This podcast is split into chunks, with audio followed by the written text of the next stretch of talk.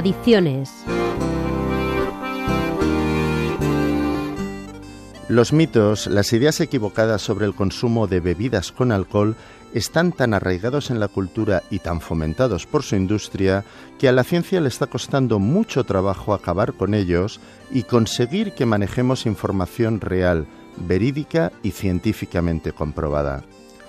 Por fortuna se van haciendo grandes avances en este sentido.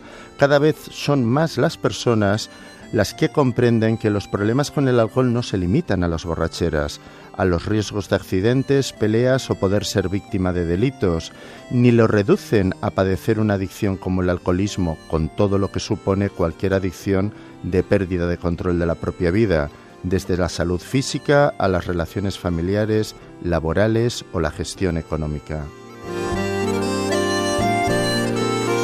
La idea de que el consumo moderado de alcohol puede ser beneficioso se remonta a 1924, cuando un biólogo de la Universidad John Hopkins publicó un gráfico en forma de J.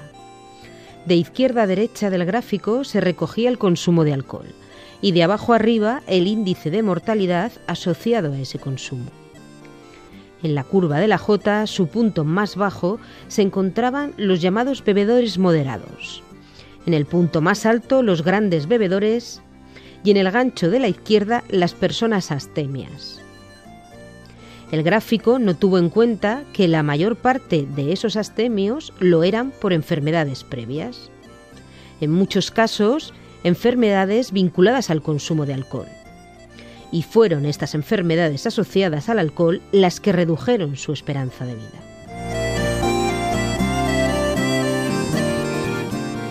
Este consumo moderado de alcohol ha sido muy criticado por los profesionales, sobre todo cuando salía a la luz la financiación que la industria del alcohol hacía a investigaciones que le favorecían.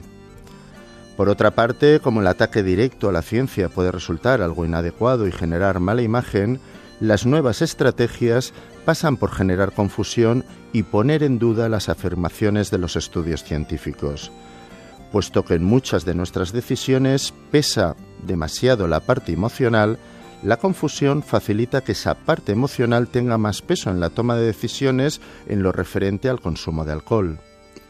La última estrategia, que también está en el plano emocional, es la de asociar consumo de alcohol a libertad, un verdadero oximorón, puesto que lo primero que priva una adicción es de la libertad. Uno de los mitos más extendidos es el del efecto cardioprotector del vino. Se llegó a decir que aumentaba la presencia del llamado colesterol bueno y que el reveratrol, que es un polifenol presente en la uva, tenía efectos cardioprotectores. En realidad, cada vez hay más estudios que demuestran los efectos perjudiciales de las bebidas alcohólicas, sobre la musculatura del corazón y sobre la flexibilidad de las arterias, incluido el vino tinto. La idea del alcohol cardioprotector probablemente surgió del hecho de que las personas que bebían pequeñas cantidades solían tener hábitos saludables, como hacer ejercicio, comer fruta y verdura y no fumar. En los estudios de observación, los beneficios para el corazón de estos hábitos saludables se habrían atribuido erróneamente al alcohol, cuando en realidad existían a pesar del consumo de alcohol. El alcohol causa múltiples problemas en la salud, principalmente a través del acetaldehído, el producto en el que lo metabolizamos para poder eliminarlo. El acetaldehído es un químico tóxico para todas nuestras células. De hecho, como dice Marisa Esser, directora del programa de alcohol de los Centros para el Control y la Prevención de Enfermedades de Estados Unidos, el acetaldehído daña tu ADN y evita que tu cuerpo repare el daño una vez que tu ADN está dañado. Una célula puede crecer sin control y crear un tumor canceroso. El alcohol también crea estrés oxidativo que contribuye a la rigidez de las arterias, que está muy asociada con la hipertensión, enfermedades coronarias y un largo etcétera.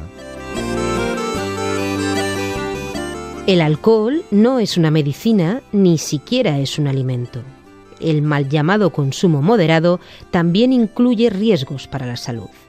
El consumo de alcohol en cualquier cantidad supone daños para nuestra salud.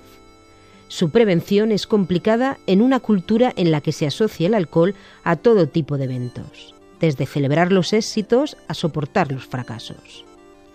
Una cultura donde además el consumo de alcohol se ha asociado al proceso de ser adulto. Decimos que su prevención es complicada, pero no imposible. Información veraz, capacidad crítica y ejemplo. Cada vez hay más personas que deciden no beber o hacer un uso muy puntual y moderado de las bebidas alcohólicas, por múltiples motivos, ante todo por salud y verdadera libertad. Puede escuchar todos los programas de adicciones en los podcasts de la web de Radio Nacional. Proyecto Hombre Valencia para Radio 5 Todo Noticias.